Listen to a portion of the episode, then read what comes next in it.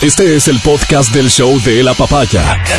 Bienvenido a la experiencia de escucharlo cuando quieras y donde quieras. Aquí da inicio el show de la papaya. A esta hora comenzamos. ¿Cómo estás? Buenos días. Ecuador siempre un paso adelante, ¿no? Este, eh, en algunas cosas realmente estamos a la vanguardia y no sé si esto nos debe llevar a sentirnos orgullosos. No sé si este caso específicamente es motivo de orgullo, podría ser, podría ser o no. Del home office, algo que ya es normal, digamos, regular, admitido y, y casi, casi que visto como la evolución en algunas áreas de trabajo.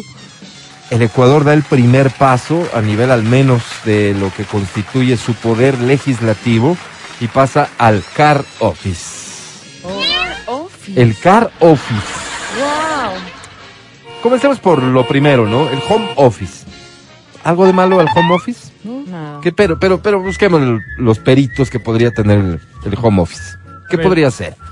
Falta de, Eh, de- de este contacto personal, cito yo como primera cosa, Tienes que que siempre le aporta, mail, así, ¿no es cierto? O sea, más allá de la junta, más allá de la reunión, que evidentemente estarás a través de Zoom o cualquier plataforma unido a tu equipo de trabajo y, y sin descartar que en efecto en tu casa puedas instalarte y desarrollar tu trabajo, pero ese contacto humano, ese contacto personal que muchas veces nutre la, la parte laboral o que se basa en lo social, en lo personal, pero que también incide en lo profesional, eso sí creo que cualquier persona podría quejar como un problema. Las distracciones también, porque claro, al estar en casa puede ser, o sea, no- la gente a veces no respeta o los miembros de la familia no respetan que tú estás trabajando, porque como te ven en casa, piensan que estás haciendo cualquier otra cosa y que estás disponible más que todo. Eso es Entonces, que eso, eso es. Claro, piensan que estás Te ven ahí, disponible ya. y vaya a lavar los platos, Eres mamá. del niño tal cosa, entonces tú dices, estoy en mi horario laboral, pero Claro. no respetan eso porque como te ven ahí físicamente, laboral. Falta de, Eh. falta de, falta de, Ay, no sé si de costumbre de entender que, porque será parte del proceso, entender que no importa que esté ahí físicamente, pero está en su horario laboral. horrible, claro. Pero el horario laboral también es un problema. Porque hay personas que se quejan de que su horario laboral se extendió considerablemente por el mismo hecho, ¿no es cierto? O sea, ya, ya, ya no hay límites, ya si no estás en oficina, como no estás todo el día, pero igual estás disponible casi que 24/7 para pedirte cualquier cosa, desde tus superiores, supongo. Y también del otro lado, el otro extremo, que no están trabajando realmente y le dedican poco tiempo a la tarea porque o la cumplieron, no hay más que hacer, o porque como no tienes No la presión, no tienes la presión de tu, de tu supervisión, etcétera, te la tomas más relajadito, ¿no Ujú, es cierto? Tienes que hacer cositas por ahí, ya más o menos calculas la reunión de Zoom que empieza a tal hora, te vas, regresas. Chévere. Pros y contras, pues, pros y contras. Eh, lo que sí quisiera decir como un paréntesis es que me parece a mí que cualquier, cualquier reunión, cualquier conversación en Zoom o por cualquier plataforma debería obligatoriamente llevarnos a encender nuestra cámara. Esto de solamente hacerlo a través del audio, eh, a mí se me hace muy, primero impersonal, luego no, no sé si me están prestando atención y creo que también gira alrededor del respeto. ¿Cómo te ha ido a ti, Matías Dávila, en esto? ¿Has tenido muchas juntas vía Zoom en cuestiones de trabajo? Sí, la única que me apagaron la cámara fue la que tuve contigo, pero el resto Todo bien. todo bien. Ok. Home office, ¿no es cierto?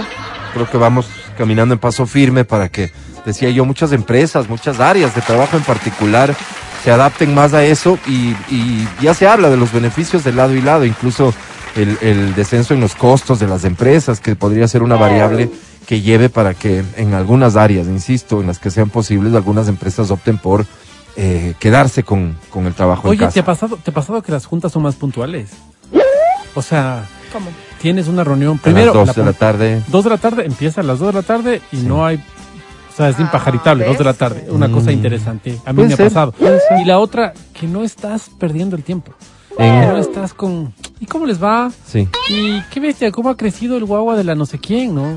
No, sino cosas así muy, hola, ¿cómo están? A ver, vinimos por estos puntitos, resolvámoslo. Es como, no sé, como que la gente Esto como- que dices tiene mucho sentido por la misma tecnología, porque la plática así eh, como que suelta de todos opinando a la vez y hablando a la vez no se puede, porque al menos Zoom, que es la plataforma más utilizada, al que, al que está hablando y el resto están como que se bloquea automáticamente sus mix y cosas así. Entonces, dificulta una plática fluida entre muchas personas. Tal vez por eso. Tal vez por eso. En efecto sí, en efecto sí. Pero bueno, pros y contras, ¿no es cierto? Ahora, ¿y el car office? No sabía. O sea, estás lo mismo pero en el auto, pues, ¿no? Lo mismo, Pero en el depende, auto. ¿no? ¿Qué tipo de, de, De trabajo cumples. estás haciendo? Claro, si tiene Si que ser de Uber, logística, de alguna... bueno, ahí sí. ¿De qué tipo de trabajo? No sé, de logística, donde tengas que recibir muchas llamadas y de pronto te dé la facilidad de hacer las llamadas en cualquier lugar y donde se entienda, o sea, obviamente haya buena comunicación, chévere, ¿no? Pero eso ya, ya habrá existido antes de la pandemia. Sí, pero así como una reunión de Zoom desde tu carro, creo, o sea, me parece Tal igual vez de para que puedas, tal vez para que puedas tener una respuesta más clara sobre qué tal el car office, pensemos en actividades específicas. Car office para, mm, no sé, para un abogado. complicado, porque Yo si creo, estás dando yo creo asesoría, que no ¿cómo? es el no? tema No. del abogado, yo creo que el tema de las distancias. ¿Cómo? O sea, no, no pasa por qué profesión tienes, sino qué tan lejos estoy yo. ¿Me entiendes? En algunos casos será muy utilizado porque mi casa está lejos y yo tengo que movilizarme todos los días, se me ocurre, una hora y media. Si en esa hora y media para no perderla, pues tengo una reunión contigo y aprovecho. Aprovecho el tiempo. Ah, Una ok. llamada. Veo al, al- a, a mi tiempo de, de que estoy en movimiento como un tiempo que puede ser útil, Productivo. que puede ser productivo. Claro. Ok. ¿Qué tal asambleístas? Eh, o sea, es que en una como, reunión. como les tenemos tan mala vibra a ellos, Sí. como sabemos que no, No, pero hacen fíjate nada. que aquí no hay nada. Lo que te digo es que no hacen nada presencialmente, no hacen nada por home office, por car office, o sea, no, no, no hay como mucha diferencia porque lo que se evalúa en ellos son los resultados. Más o menos lo mismo. sí. Más o menos lo mismo. Para lo que hacen, podrían decir algunos, El ¿no? problema es que cuando estás en el carro, el ruido se filtra. Ya. Entonces no puedes tener una buena comunicación Ya. y es una falta de respeto que no la tengas cuando es algo muy importante que estás tratando. Y en el caso de los asambleístas, asumo que debe haber sido un tema importante, evidentemente, donde, donde claro, se escuchan los pitos, que el perro ladrando, que el carro frenando. Entonces, no, no. O Me sea, parece- el nivel de concentración definitivamente pues. no será el mismo. De hecho, de las recomendaciones que existen para hacer home office es que crees un espacio en un ambiente adecuado. Justamente para garantizar que estás enfocado en el trabajo. En un vehículo en movimiento me cuesta creer, o sea, va a ser más complicadito, al menos más complicado sí. Si vas manejando, sí. No, ¿verdad? evidentemente si vas manejando solo es imposible. Me parece a mí que eso sí sería imposible. Que Porque se parqueó ya. debes estar concentrado en, en la conducción. Y por mucha capacidad que tengas para hacer dos cosas o tres a la vez, sí te está restando concentración el hecho de que estás conduciendo. No, no, de ninguna manera. Conduciendo no. Vas, de- vas, vas al lado. Porque además eres asambleísta, tienes quien te conduzca el auto. Ah. Acuérdate, ¿no? Entonces, este, pero yo sí encuentro que pueden haber un poquito más de limitaciones. Ahora, para lo que hacen, y no estoy siendo despectivo, ¿qué es lo que hace un asambleísta? Un asambleísta legisla, como primera cosa, ¿no? Acuérdate, legisla y fiscaliza. Legisla. Para esto de legislar, para esto de, de hacer leyes, para esto de, no sé, pues de, tener que leer los informes para poder dar una opinión y demás, creo que el, car office no es precisamente lo mejor. Cuando estás en movimiento la lectura se complica un poco, ¿no es cierto? No es el, no es, no es el escenario ideal. No, no es el escenario ideal. Pero para hablar, para decir si ya tienes un criterio formado sobre algo, digamos, no le veo mayor diferencia. Fiscalizar. Fiscalizar es eh, eh, algo así como lo mismo, ¿no? Porque son reuniones en las que en las que van a discutir sobre lo que hizo tal o cual funcionario. Este, igual se, se leerán informes, se escucharán a personas que vienen a responder preguntas, en fin, los procesos son son no sé, distintos. El hecho específico, y por qué estoy hablando de esto, es que eh, en la comisión de fiscalización, el presidente de esa comisión, el asambleísta Fernando Villavicencio, consideró que era una falta de respeto de su colega, compañero y no sé si alguna vez amigo, pero hoy queda claro que ya no, amigo eh, asambleísta Cuero, Roberto, eh, era una falta de respeto, repito, que él se enlace a una sesión de la comisión desde su vehículo. Entonces, yo le voy a pedir a Feli que nos comparte el video porque en realidad creo que en principio lo que dice el asambleísta Cuero eh, no es así como en un tono de bronca ni nada, sino dice lo suyo por ahí, pero el, el presidente de la comisión sí se lo toma mal y dice, me parece que es una falta de respeto que, que, que, que usted no esté, eh, que usted esté en su vehículo y que no le dé la importancia a esta reunión, en fin. Mejor eh, veamos y escuchemos lo que significó este momento de disputa entre el asambleísta Cuero y el presidente de la Comisión de Fiscalización, Fernando Villavicencio. nosotros como miembros de la bancada de la Revolución Ciudadana sí hemos hecho nuestros aportes y esperemos que nuestros aportes sean considerados en el informe. Señor presidente, los aportes están ahí y están escritos, están introducidos a través del sistema DTS y espero, presidente, que cuando usted hable de los aportes también hable de nuestros aportes. Así que, presidente, esperaremos la votación y votaremos con el pueblo, votaremos con el país, votaremos con los ciudadanos y no vamos a votar por la banca, presidente. Bueno, permítame, eh, si hablamos de responsabilidad, solicitarle de la forma más comedida que seamos responsables en los contenidos y en las formas. En las formas, colega legislador Cuero, yo creo que usted por respeto a esta comisión y al país debía estar frente a su computador y no en un vehículo. El país exige respeto porque ganamos un salario de los ecuatorianos. Esta es una comisión y es un proceso de fiscalización. Segundo, usted no ha hecho ningún aporte en los tiempos debidos y acaba de ofender a los demás legisladores. Los que han servido a la banca por más de 10 años son ustedes, señor Cuero.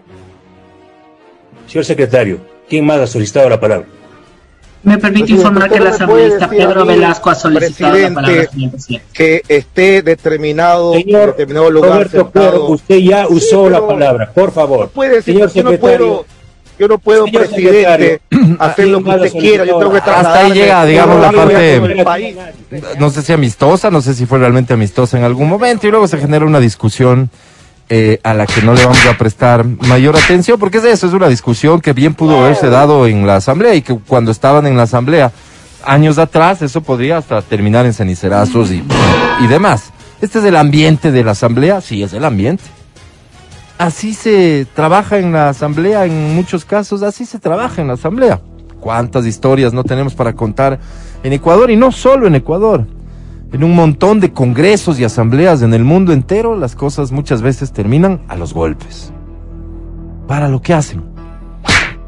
Es, eh, eh, digo yo, que un tema que uno se lo puede tomar a risa, como veo que en redes sociales se lo han tomado. Para la crítica, bien vale la pena, crítica.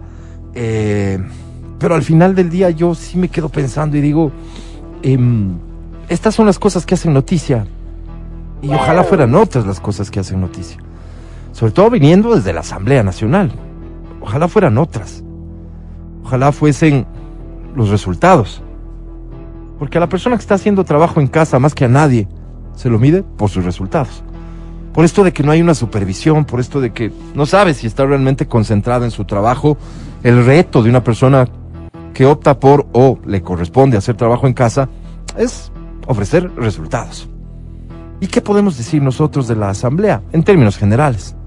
Los resultados. Tú dirás, ¿qué podemos decir de otros funcionarios, etcétera, en función de los resultados? Tal vez podemos decir muy poco, tal vez nada.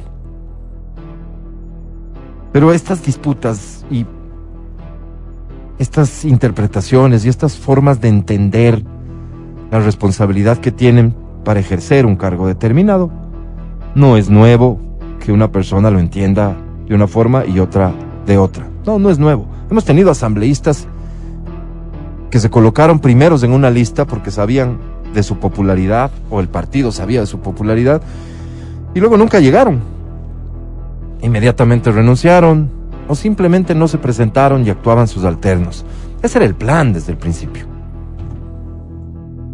Cuando algún canal de televisión o medio de comunicación en general se da el trabajo de investigar un poco cuántos asambleístas han presentado, cuántas propuestas cada uno, su participación, sus asistencias a las sesiones, etcétera. Cuando todo era presencial, nos llevábamos esas lamentables novedades de noticias de que algunos iban poco o nada, otros no iban.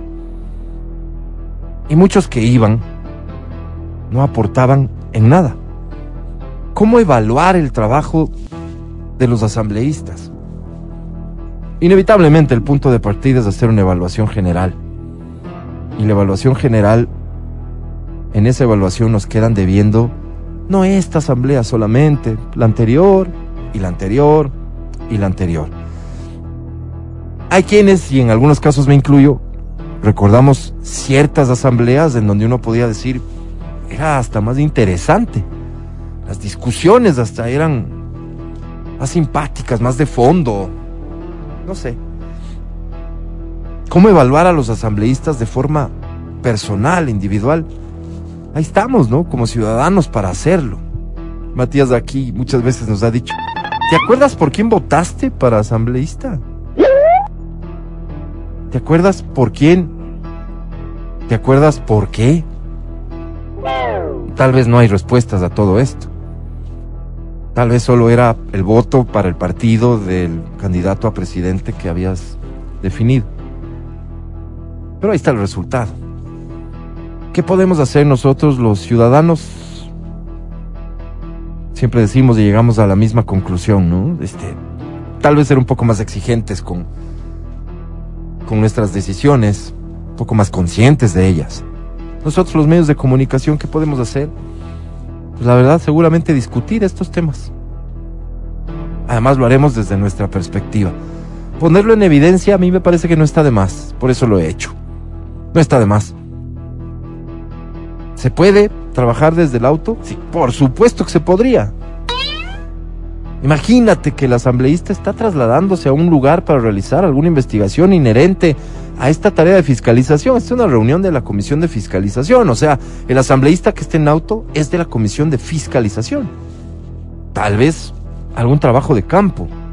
Sí, tal vez.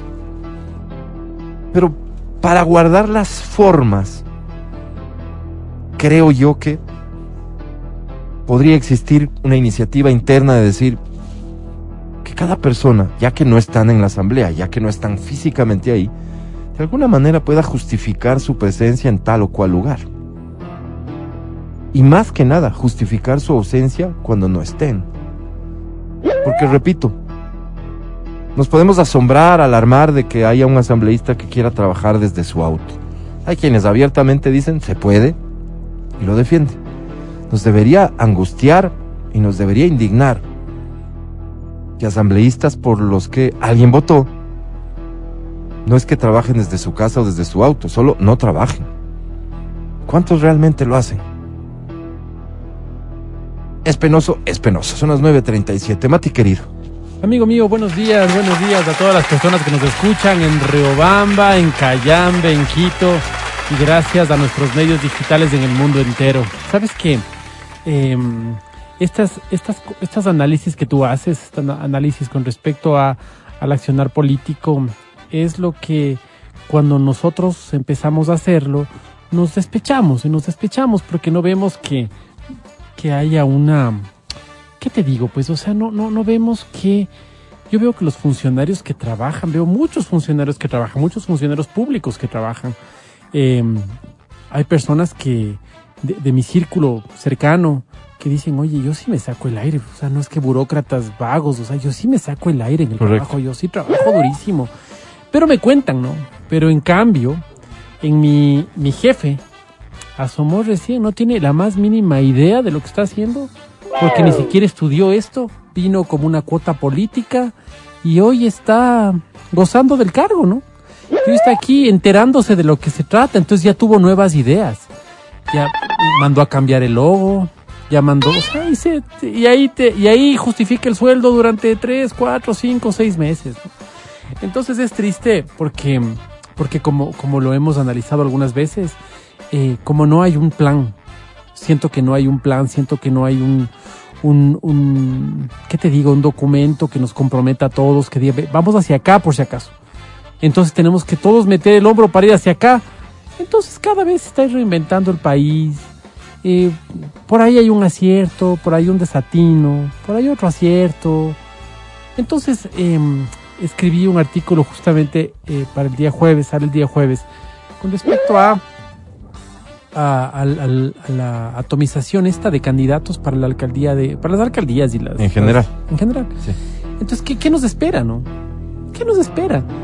No nos espera pues una, una solución real a nuestros problemas y ni siquiera ni siquiera podemos ponernos de acuerdo sobre cuáles son. Si este momento yo le digo a la gente que nos está escuchando vía radio en, en, ya en la provincia, ya sea en Chimborazo, a ver, ¿cuáles son nuestros problemas? Cada uno tendrá el suyo, ¿no? Pero si unimos los problemas Pero en hay problemas general, comunes, pues. digamos, ¿cuáles son? ¿Cuáles son esos por los que debemos, de- debemos exigir para que, para que se cumplan? Ya, digamos que en, el, en Quito, voy a poner un ejemplo cualquiera, digamos que en Quito es del metro, Sí. que el metro es realmente el problema que nosotros A tenemos. resolver. Ok. ¿qué necesitamos entonces? ¿Qué tipo de alcalde necesitas para so- solventar ese problema principal? ¿Qué, ¿Qué necesitas? ¿Necesitas un locutor de radio? ¿Necesitas un empresario? ¿Necesitas un futbolista? ¿Un cantante? ¿Qué necesitas para que puedas solventar ese problema? Tal vez si el problema del Ecuador es, o el problema de la provincia es cultura, un cantante no estaría mal. Un literato no estaría mal, porque necesitas cultura, entonces necesitas que... Ese es el principal problema que nosotros tenemos. Sí. Pero yo sí me llevo unas decepciones una tras otra. Sabes que trato de ver muy poco noticias, Pero veo que el tema es... No es solo de aquí, pues, porque me gustan mucho los análisis internacionales. Y es un tema mundial. O sea, no es una cosa que le pasa al Ecuador, es una cosa que está pasando en el mundo entero. Anda a ver, pues, quiénes son. O sea, las personas que están haciendo política de carrera son una minoría. Son una minoría. El resto está representante de no sé qué cosa. Ejemplo Venezuela, ¿no? Maduro, por ejemplo, ¿no? No hay que desmerecer el tema de haber sido líder de los transportistas. No, no, no. no, Hay, hay, ¿cuántos, Pero sobran. ¿Cuántos transportistas he he conocido yo? Gente sumamente culta y sumamente racional. Sí. Lastimosamente, estos no se prestan pues para llegar a, las, a los cargos de poder. Entonces tenemos estas falencias, estos huecos y estas desilusiones. Pero vos, vos lo que sugieres en tu artículo, lo lo que entiendo es un poco definir las cosas por perfiles. No, no, no, no. Es un artículo que es, que, que es una, una, un análisis, si quieres, a, a, a- a qué pasó. Es un tema de Juan Fernando Velasco, cómo llega el Juan Fernando Velasco a ser candidato a la presidencia de la República. Y después dices, bueno, ¿y qué es lo que necesitamos? O sea, en las próximas elecciones, ¿qué es lo que necesitamos? Mario Vargas Llosa dice, ustedes tienen la culpa porque ustedes están votando mal. Perdónenme, señor Vargas Llosa, pero si me ponen entre uno y otro, ¿qué hago? Claro, ¿Cómo va a ser mi culpa? claro. Si los partidos políticos para que ganan las elecciones están poniendo al señor que juega bien fútbol y está poniendo al señor que canta y está poniendo al Y señor si lo que... ponen es porque saben que la gente va a ir a votar por ellos. Exacto, entonces, Claro. ¿qué, qué me puede pedir a mí? Este círculo vicioso, ¿cómo terminarlo? Creo que es la pregunta que nos hacemos todos de cuando en cuando. Lo que sí voy a decir es que me parece que en toda elección sí hay como una oportunidad por ahí de decidir mejor. O sea, si te pones a analizar nombre por nombre, pasemos por la última elección presidencial o si quieres veamos a la del 2019 en la alcaldía de Quito. ¿Quiénes eran los candidatos? ¿Qué opciones nomás había? Y podríamos llegar a la conclusión muchos de que mejores opciones de lo que resultó, sí habían, ¿no? Sí habían. Pero este círculo vicioso, repito, que también pasa por nuestro comportamiento y muchas veces ese comportamiento tiene un inicio en el que me importismo. Adri esta- Mancero. perdóname, y sí. una cosa más, y ¿No quieres que hable el Adri? Como No ahorita. siempre. Y esta democracia, y esta democracia que, que, que, que permite que cualquier hijo de vecina sea... Claro. eh, Derecho fundamental, mi querido Mati, elegir y ser elegido. Que cualquier hijo de vecina sea elegido. Sí. Elegible, Elegible. además, ¿no es cierto? Todos somos elegibles. Todos somos elegibles, Y entonces... es un derecho. Visto Claro. así, ¿cómo te lo, cómo, cómo- cómo lo revisas? ¿Cómo? Claro, o sea, Cuando pongas requisitos, que es lo que muchos ciudadanos reclamamos, tú reclamas, yo reclamo. Cuando vos digas, no puede ser que una persona no tenga esto como mínimo de formación para porque ejercer estás cambiando este el tipo. futuro del país. Sí, pero, eh, pero hay actividades específicas en donde evidentemente requieres Claro. un mínimo de formación. Volvamos a la asamblea, que creo yo que es, es por lo que es, por lo polémica que es, tal vez el centro de la discusión. Esas son las funciones de un asambleísta, legislar y fiscalizar. Y claro que ahí viene todo el adorno que le puedas dar al discurso de decir, sí, pero él no tiene que saber de todo, puede tener un gran equipo de trabajo, lo que pasa es que es una persona honesta y que además conoce la realidad de este sector social y por eso es un gran representante.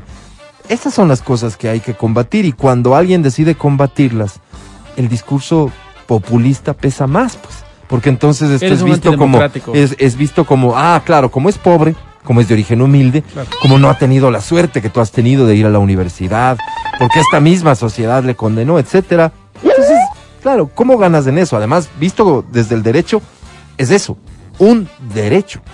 Hay que cuestionarse eso. Creo que tenemos la obligación de cuestionarnos de eso. Y no es regresar atrás en términos de No, no, reconocimiento no, no. de derechos. No, no. Es frente a la evidencia, frente a los resultados. ¿Qué ha pasado permitiendo que cualquier hijo de vecina, para poner los términos que usa el Mati, pueda aspirar y ejercer un cargo público? ¿Cómo, cómo le ponemos a esto? Y sobre todo a ciertas actividades específicas. ¿Cómo puede ir un futbolista a legislar? Ah, es que su origen humilde, él está en contacto, él sufrió, él mira de dónde viene. No. Ok, quítale el caso del futbolista. ¿Qué hace un señor que ni el nombre te acuerdas, legislando, no va a las sesiones, pone su alterno, no ha presentado una propuesta de ley, no hace nada relevante, No. Ni el nombre te acuerdas? Porque finalmente el futbolista le ves en la calle, le señalas y le dices, ve, vos, Sí. hiciste que perdamos. Pero este que ni el nombre te acuerdas, Sale bien ¿A quién le librado de cualquier Claro. cosa. Sí. Ahora sí, Adri, ¿cómo estás? Buenos días. Buenos días, chicos, ¿cómo están? Nada, les iba a decir que el tema este de la, en plena era de tecnología y todo, yo no sé, yo creo que más irrespetuoso hubiera sido no asistir. O sea, siendo justo. Eh, el hecho de que se haya conectado, digamos, de, de la forma en la que pudo, pues bueno, él deberá tener sus justificaciones. Claro que al tratarse de un cargo como asambleísta, evidentemente la informalidad pesa mucho más. Y claro, si están en una sesión tan importante, se, se, se presta para muchas, para muchas malas interpretaciones. Ahora que él lo, lo hubiera podido justificar o lo pudo justificar, bueno, creo que seguían peleando por eso después de, la, de lo que no pudimos escuchar del video. Sí, es, es básicamente termina en usted no me va a decir este, desde dónde me conecto, cosas así. Exacto. Entonces yo no sé si está bien también decírselo públicamente. También es como un poco, un poco raro, ¿no? Porque te lo dicen y es como que show. ya te quedas, ya te quedas minimizado y ya no puedes como, ya tu opinión no cuenta a partir de eso. O sea, todo lo que digas a partir de eso ya no cuenta porque estás en un lugar inapropiado. Entonces creo que también estuvo mal de la otra parte. Sin embargo, yo creo que en plena era tecnológica es súper injusto también eh, no validar sus opiniones simplemente por el lugar donde se encuentra o la forma en la que hace. No asistir me hubiera parecido más irrespetuoso. Además de que tú sabes que por mails puedes cerrar negocios, por llamadas puedes hacer un sinnúmero de cosas, compras. O sea, en esta era tecnológica, condenar a una Las persona días, por hacerlo de esa forma sí está un poco injusto. Ahora que si es algo que lo hace todo el tiempo, que ya lleva, no sé, de pronto eh, lo hace, lo tiene como costumbre y que no, que no tiene buena conexión y que tú dices, oye, terrible, o sea, es reincidente en esto, este señor parece que no le importa, no toma la seriedad del caso. Ahí sí yo creo que debería, ese llamado de atención era justo, pero si era, digamos, una forma en la que él decidió eh, conectarse Y más bien no para poder estar presente. Exacto, no faltar, me parece que es súper válida. Fíjate que esto tiene contexto, ¿no? Tiene contexto. Evidentemente tiene contexto. Esta es la partecita que llama la atención, que se sube a redes, que genera la discusión. Normalmente las discusiones de redes eh, no, no, no cubre todo. Cubren esto, ¿no? El escandalito. Eh, eh, es una reunión de la Comisión de Fiscalización y se está resolviendo sobre el juicio político a la superintendenta de bancos.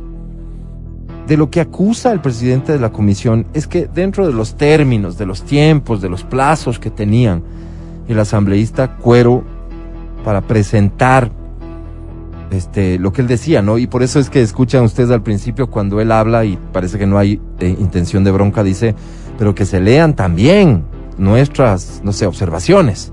Pues eh, esas observaciones entraron fuera de tiempo. Entonces, para señalar que entraron fuera de tiempo, para señalar que el señor no hizo su trabajo y que ahora está reclamando que se tome en cuenta su trabajo, es que agarra la forma de y usted se conecta desde el auto, como, como para poder graficar ¿Con qué en términos más amplios de Mm. no presentas las cosas a tiempo, te conectas desde el auto, ese eres vos, ¿ok? Eso es lo que sucede. El asambleísta Cuero dice que sí presentó las cosas a tiempo y que exige que se tomen en cuenta en el, en el debate, en la votación, etcétera. Es, pero, a ver, superando el episodio específico. Este es el estado de ánimo cuando vos tienes a dos personas, en este caso, que piensan radicalmente diferente. Cuando son bancadas, cuando son partidos políticos, ahí están en esta permanente disputa. Y digamos que la disputa no tiene nada de malo. Por el contrario, probablemente de esa disputa que lamentablemente llega a puntos que, que no construyen nada, pero que este intercambio, esta discusión, el, el objeto de que exista parlamento, ir, hablar, hablar, el propósito es que de los aportes de todos los sectores termine construyéndose algo que sea democrático, que valga la pena, porque no soy dueño de la verdad, porque probablemente alguien sí puede aportar. Ese es el estado de ánimo que tiene la asamblea. Busque el actor que busques. No. Piensa en el que sea y lo que va a hacer es actuar en función de su plan, sus intereses, como lo quieras llamar. Quien está ejerciendo gobierno, lo que va a intentar es que las cosas que ese gobierno quiere hacer se den. Van a aprobar una ley propuesta por el gobierno. Los aliados del gobierno, el bloque del gobierno, lo que va a buscar es que se apruebe ese proyecto de ley. Y los que están del otro lado, lo que van a intentar es que no se apruebe. Contados serán, si acaso existe alguno, el que dice, no, pero fíjate que esto podría ser mejor, así que este es mi aporte. No. La discusión no llega a los niveles a donde debería llegar. No te estoy hablando del escenario de hoy, te estoy hablando del escenario de ayer, del escenario de hace un montón de tiempo. El éxito del otro es mi fracaso porque en, en la coyuntura actual, en un año volvemos a las urnas. ¿Y qué tal si le va bien? Lo mejor sería que le vaya mal. Y muchos actuamos exactamente igual, pero desde el otro lado. Le tiene que ir bien para que a estos les siga yendo mal. En fin. Pero la discusión no llega, pues, por interés tuyo o mío, al a ver de qué manera yo construyo, de qué manera aporto, de qué manera podemos hacer esto que sea mejor, que tenga un mejor resultado, pensando en quién, en el país. La discusión se detiene en los intereses de ellos. De ellos. Y entonces es además donde estas figuras que eran muy populares y que estuvieron en papelete y que sirvieron para ganar escaños, su figura vuelve a ser importante. Porque es gente que no se cuestiona nada si no entienden nada. Son orgánicos. Por orgánicos quiero decir disciplinados. Y que cuando levanta alguien el teléfono que está por encima de ellos en la estructura del partido, ellos solamente obedecen. Entonces cumplen su rol. Una persona, déjame usarte como ejemplo, amigo, como Matías Dávila. Que llegue por el partido que quiera llegar el maldito, ya sabemos por dónde se candidatizaría, ¿no? Pero llega ya. Te voy a decir una cosa, estoy convencido que Matías Dávila, si hay algo que se quiere hacer que él no comparte, aunque le llame su jefe, desde donde sea, eso admitiendo que él asumiera que alguien tiene esa calidad de jefe. Hay gente que seguramente no está y no se va a prestar. Por ahí, están esas personas. Ojalá se motiven a participar en política. Porque solo con los ejemplos, ayer veíamos un ejemplo, Corte Constitucional. Quien la preside, esto es, es, es extraño, este, este modelo de, de, de operación se reemplazan por sorteo tres miembros, ¿no? ¿Viste eso? No, no. Bueno, hay, de los miembros que son, no sé, son siete, tres se reemplazan ahora. Se hizo un concurso. Pero ¿a quién reemplazan? Si solo son tres, pues por sorteo. Wow. El presidente, que es el que, el que está ahí sacando, no sé, me imagino, no he visto la imagen. La, La bola. tómbola, ¿no? La tómbola. Que tiene los nombres de todos, incluido el del. Veo las crónicas. Saca, primerito, su nombre. O sea, él salía. Y sonríe. Se habla muy bien de este señor, de su prestancia en términos morales, éticos. De que su trabajo a algunos les gustará, a otros no, seguro, como cualquiera. Y ahí está, entregando el cargo para el que le eligieron tiempo atrás. Él al frente. ¿Tú crees que cualquier persona haría eso de estos políticos que conocemos? No. ¿Tú crees? No. ¿No será que Se hubiera una formita ahí de amarrar? De garantizarse que no sea su pelotita la que sale? Te garantizo que lamentablemente la mayoría de los que conocemos, de los que tienen el descaro de presentarse a pedirnos el voto y seguramente lo volverán a hacer, habrían visto la formita de, de que no sea su nombre. O sea, que hay gente que puede, que hay gente que podría, que hay gente que cambiaría esto con su actitud personal, independientemente de, de qué partido lleguen y demás. Estoy seguro que hay gente buena, gente honorable, gente decente, gente con capacidades, para que la discusión lleve, llegue a donde debería estar siempre el interés general. Son las 9.54. Aquí comienza el show de la papaya. Muy buenos días. Gracias por escucharnos. Este es XFM. El podcast del show de la papaya. No sé hace cuánto tiempo, pero a propósito de este episodio, alguien sugiere y dice que resuelvan sus diferencias como lo hicieron en algún momento políticos en Brasil. ¿Qué pasó? Esto sucedió. Observen ustedes, por favor, resolviendo las diferencias políticas. Es en serio. El alcalde de la ciudad amazónica de Borba sí está. y el ex concejal Bien. de la misma ciudad, evidentemente, De Borba le se enfrentaron en un combate de No. MMA el fin de semana pasado.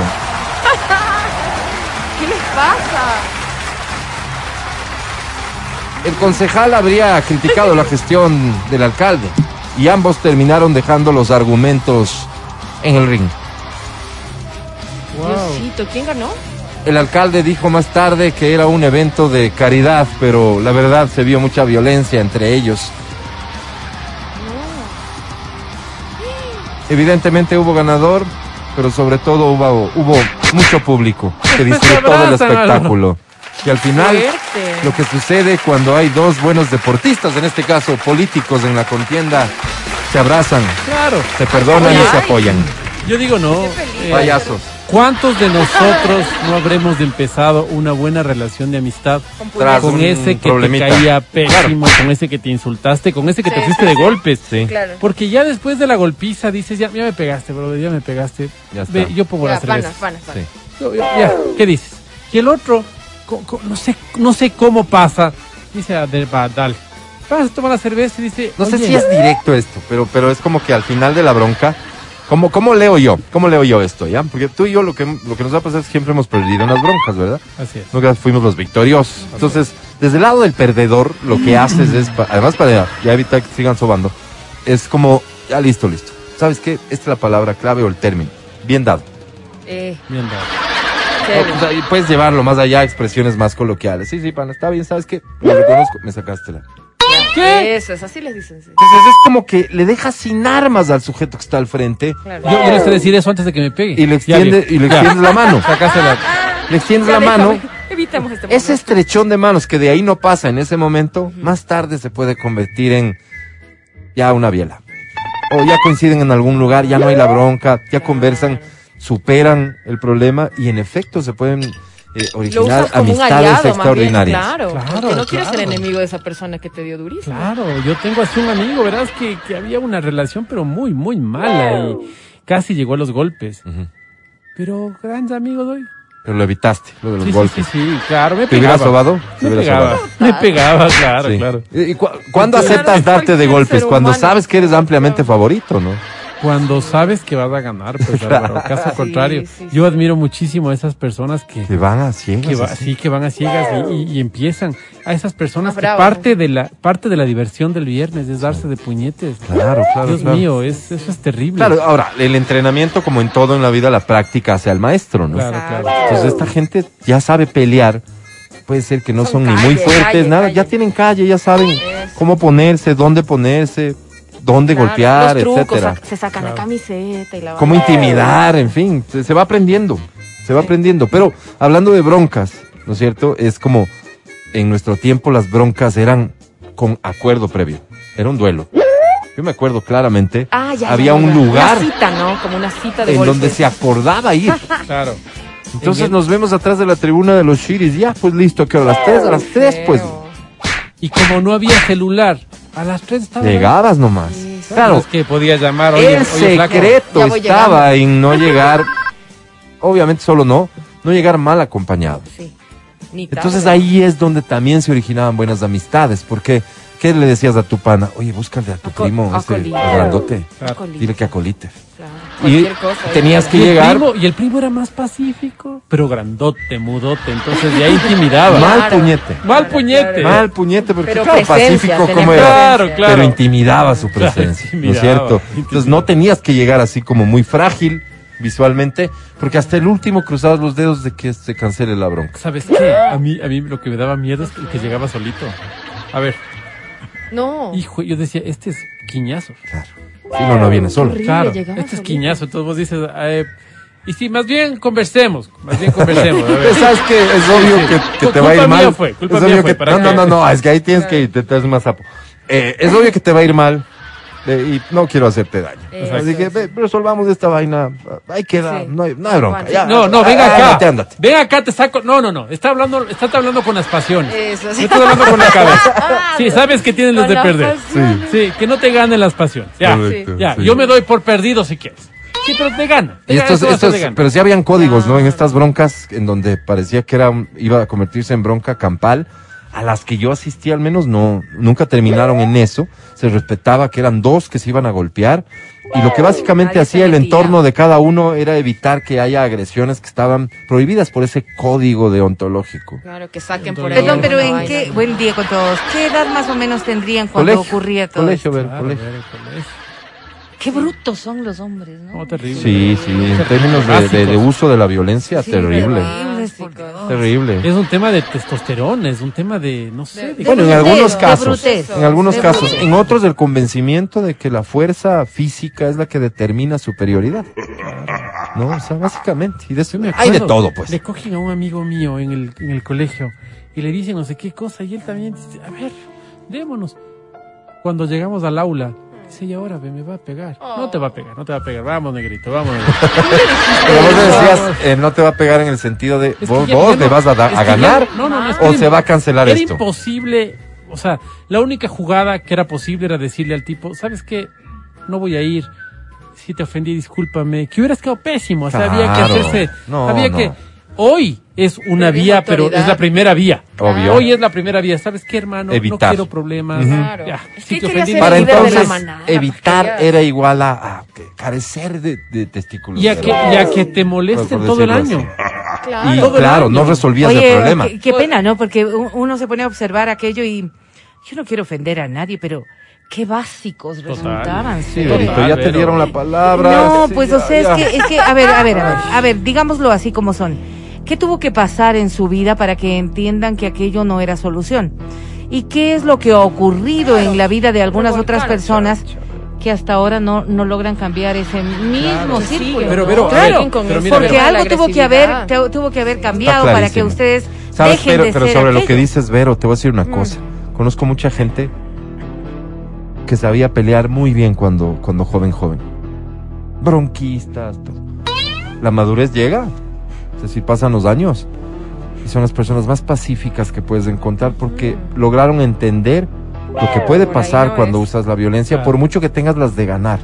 Gente que es Claro, capaz de, claro. de, de- de- de con dos puñetes bien dados sentarte, botarte al piso, pero lo evitan al máximo. Conozco muchos. de Pero ellos. sabe- Claro, saben porque también las consecuencias de esa violencia pudo haber sido nefasta en algún momento. Claro, pero- Quizás Y no a necesariamente, no necesariamente por no sé. experiencias muy Pero dramáticas. yo he visto, por ejemplo, Por que la. Sí, violencia, la violencia no solamente se da en ese ámbito, porque quizás las mujeres no teníamos pues estos rasgos de violencia física que Claro. ustedes están Algunas sí. denotando. No No, no, teníamos. no teníamos la mayoría. Hoy, hoy, hoy, hoy, hoy más, ¿no? sí, sí, Bastante parecería más. que es más expresivo. Sí.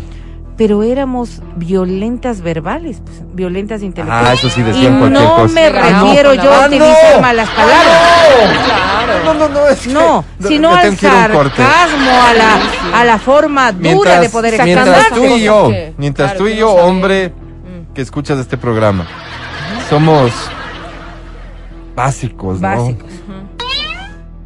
Violencia física. Así. La mujer utilizaba violencia intelectual. Total. O sea, es que decían, decían Wow, decían decían wow, horrores. wow. Vamos a que les dejaban calladas Ya también, volvemos. pues. El podcast del show de la papaya. Con Matías, Verónica, Adriana y Álvaro. Muy bien, escuchen esto por favor. A diario estamos expuestos al resplandor del sol y niveles de radiación ultravioleta realmente graves que frecuentemente sobrepasan lo tolerable, lo recomendado, principalmente desde las 10 de la mañana hasta las 3 de la tarde. Es importante saber que no toda la luz que llega a nuestros ojos es útil. De hecho, muchos de los rayos que percibimos dificultan nuestra visión. Conozcamos un poquito más respecto de este importante tema. En la siguiente plática quiero dar la bienvenida a la optómetra. Marcia Cepeda está con nosotros. Bienvenida Marcia, un placer saludarla. ¿Cómo está usted? ¿Me escucha bien? Pero yo no la escucho a usted. No sé si, no sé si su micrófono esté activado en, eh, en el Zoom. No sé si está activado ahí. Ahí podemos chequear. ¿Ahora? Marcia. No le escucho. No le escuchamos, ¿verdad? No, le vamos a dar unos segunditos a Marcia para que pueda chequear su micrófono si es que está habilitado y, y de esta manera poderla escuchar y tener esta plática que es importante porque hay cuidados que a veces se nos pasan por alto y básicamente porque desconocemos en dónde puede estar la amenaza. Así que eh, habíamos considerado en el programa que era importante tener una guía al respecto de esto y Marcia aceptó nuestra invitación.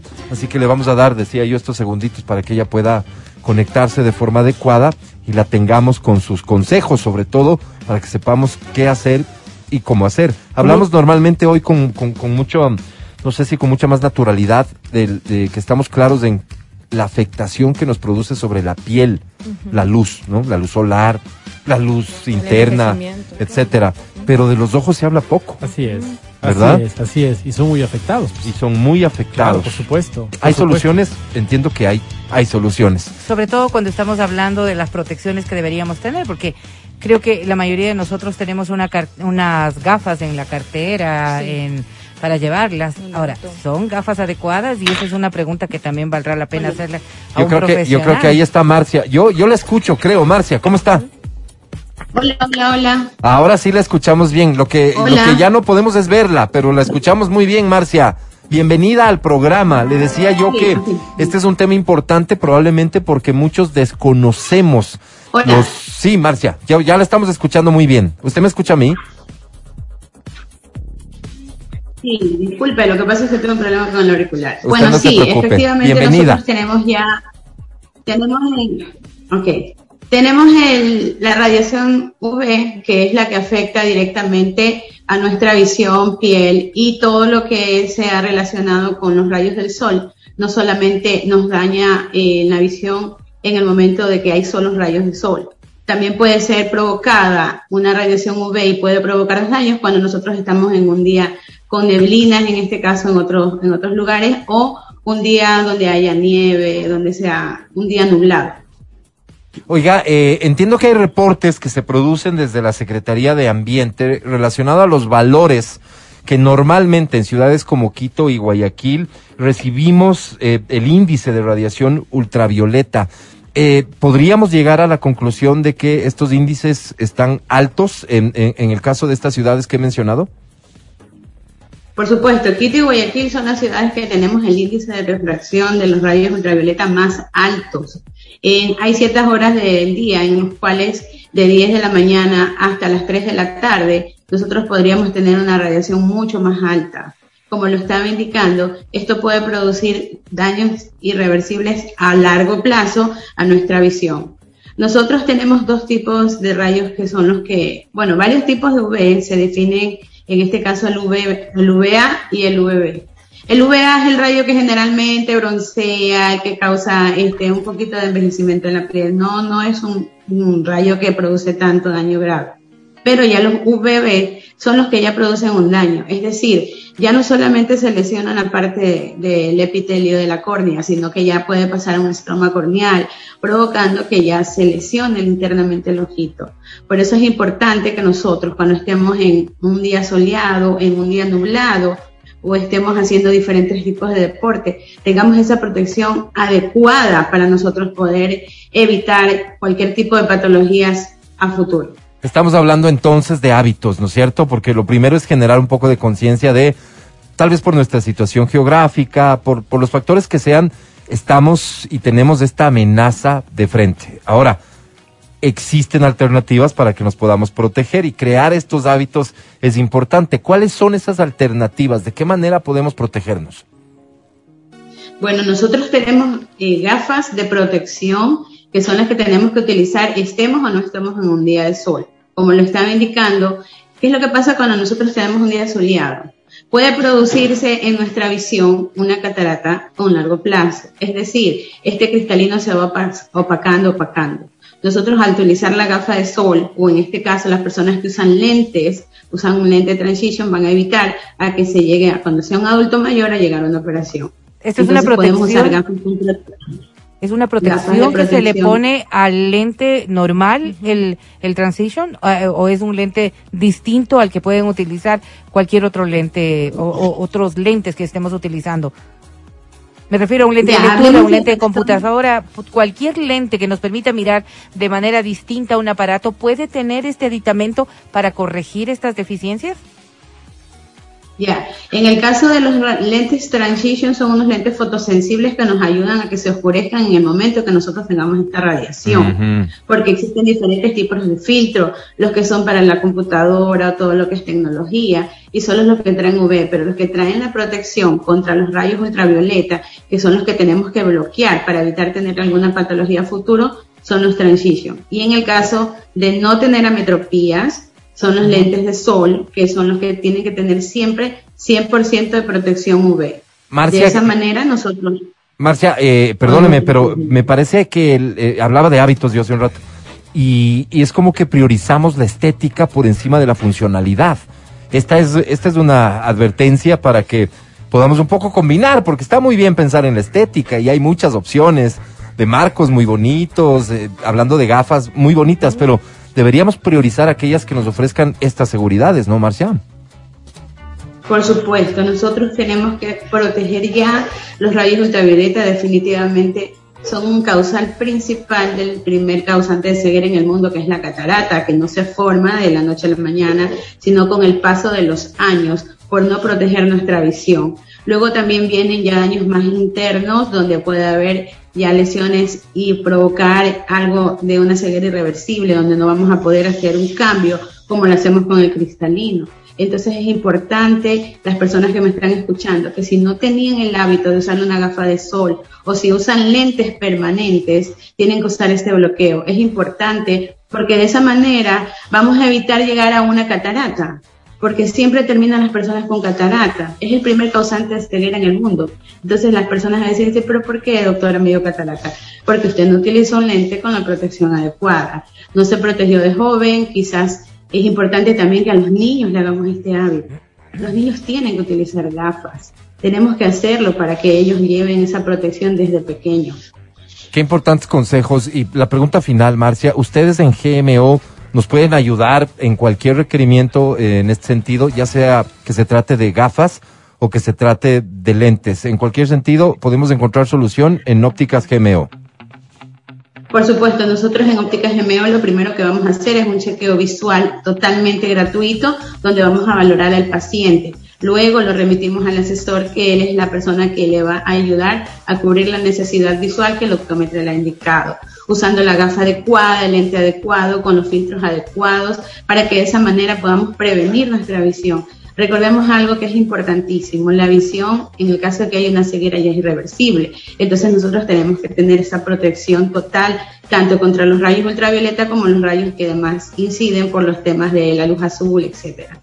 Tenemos que tener conciencia y tratar de hacerlo así. Gracias por el tiempo, estimada Marcia. A mí me ha dado mucho gusto verla a través del Zoom y déjeme decirle que la veo muy bien porque soy cliente de GMO.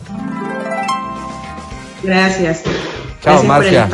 Que esté muy bien, un placer saludarla. Es la optómetra Marcia Cepeda con nosotros, advirtiéndonos de la importancia de, de usar las gafas adecuadas y las protecciones adecuadas en los lentes. Un consejo que te dejamos aquí en el show de la papaya.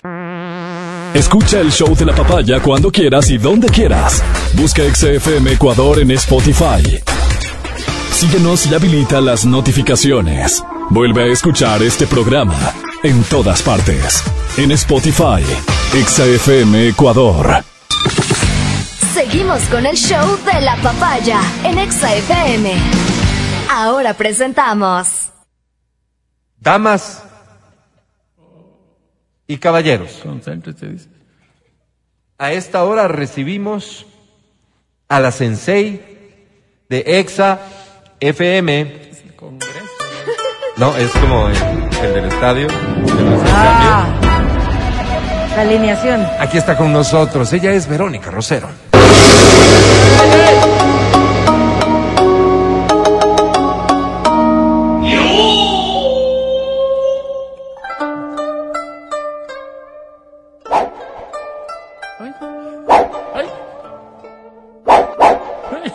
salud Verito. la espada cuando daña la consola. Que la paz les Katana. acompañe, muchachos.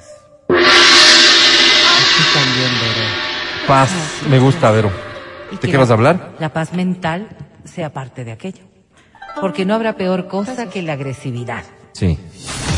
Y la comunicación agresiva en pareja resulta ser tan perniciosa como la violencia física. Eh, para que la gente entienda, ejemplos de comunicación agresiva, frases, ¿qué ejemplo, podrían ser? Sí, sí, vamos a dar algunos. A ver, Por ahora. ejemplo, no sirves para nada. No, dame- Mejor lo hago yo. Solo te estoy pidiendo las frases, Vero. Sí. Esta es una de aquellas, Alvarito. Es Ah. que no sirves para nada. La verdad, mejor hago yo. ¿Qué- ¿Cuál se te ocurre, Adri? ¿Cuál, a cuál has utilizado tú? No, no, ¿Qué le groserita no. dicho? Es que, ay, es que sí, no son tan radiales. A ver, le he dicho como a mi pareja, ¿no? Sí, sí, claro. de eso Eh, estamos tipo, hablando. O sea, para hacer eso era que no hagas nada. ¿En serio, Adri? Claro. ¿En serio, Para Adri? eso, no hagas nada. Te vendes como una o tipo, mujer ¿a qué vi- comprensiva y ¿A dulce, pero eres capaz de eso. ¿A qué viniste a estorbar? Mejor que te Oh. quedes en la casa. En la mudanza, ¿no? O, o el día de pintar la casa, en fin. Claro. Matías Dávila, no te veo diciendo estas cosas. Uy, no sabes. Álvaro, ¿no? Pero me avergüenzo, ¿no?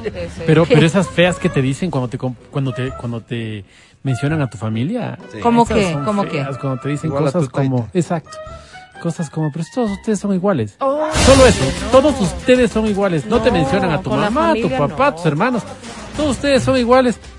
Perdón, ¿quiénes son ustedes y qué, qué- Bien. iguales en Va. qué? Y perdóname, pero y no no sientes, no percibes que están hablando de algo, todos ustedes son igual de buenos para aquello. Claro, ¿no? Porque estás por en el contexto de una discusión. Pero solo déjame invitar para que la gente No, por favor, alimente, hazlo, hazlo. eh, digamos, esta, Este equipo de este trabajo, descubrimiento, descubrimiento de frases que tal vez te han dicho o has dicho. Vamos a hacer un ejercicio de sinceridad y honestidad. A cambio, voy a regalar entre las personas que compartan la frase violenta de comunicación un boleto para la feria de Ambato 2022. ¿Quieres ir a estos cartelotes que habrá en la feria de Ambato Sí, sí, Alvarito, 2022? sí.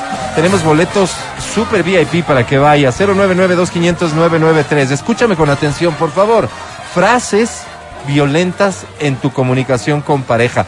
No precisamente las habrás dicho tú, tal vez te las dijeron, tal vez escuchaste, pero compártelas, por favor, porque estoy seguro que los ecuatorianos en esto tenemos mucho que decir. Absolutamente. Creo que en la mayoría de los casos se demuestra por esta violencia que resulta ser, decía yo, tan dañina como podría ser pues cualquier otra forma de violencia. Queda en la psiquis de la persona y permanece en el tiempo causando graves heridas. Más se Quizás- mueve un, mi carro en un empedrado que vos en la cama. Ay, no, se meten con eso tan delicado. Fuerte. La comunicación en realidad debería llevarnos hacia el entendimiento, hacia la No sabe, no intimidad y hacia la valoración de la otra persona. Mejores pretendientes tuve y apareciste vos. Eso es como principalmente la función de lo que debería implicar un proceso de comunicación. Todos buscamos en realidad generar un puente para poder eh, tener eh, la solución de un conflicto o simplemente para conocer a la otra persona. Pero ¿qué ocurre cuando la dinámica se vuelve absolutamente lesiva? Ni el burro ni el que le arrea. Claro, lo que estamos escuchando ahora anotar, mismo, ¿no es cierto? Tipologías que hieren, que me menosprecian, Me que, que infravaloran, que destruyen el equilibrio emocional de las personas. Y hacia allá es hacia donde debemos arribar. Cuando nosotros estamos hablando de una comunicación en pareja, porque e- ese es el proceso de lo que, que abordamos el día de hoy. Ni tu mamá te quiere, vas a esperar que yo sienta algo por vos. No, no, o sea, no, no, cualquiera de estas cosas que estamos escuchando, vean, por favor, busquen otra cosita, Fuerte. dejen a esa persona, sean felices.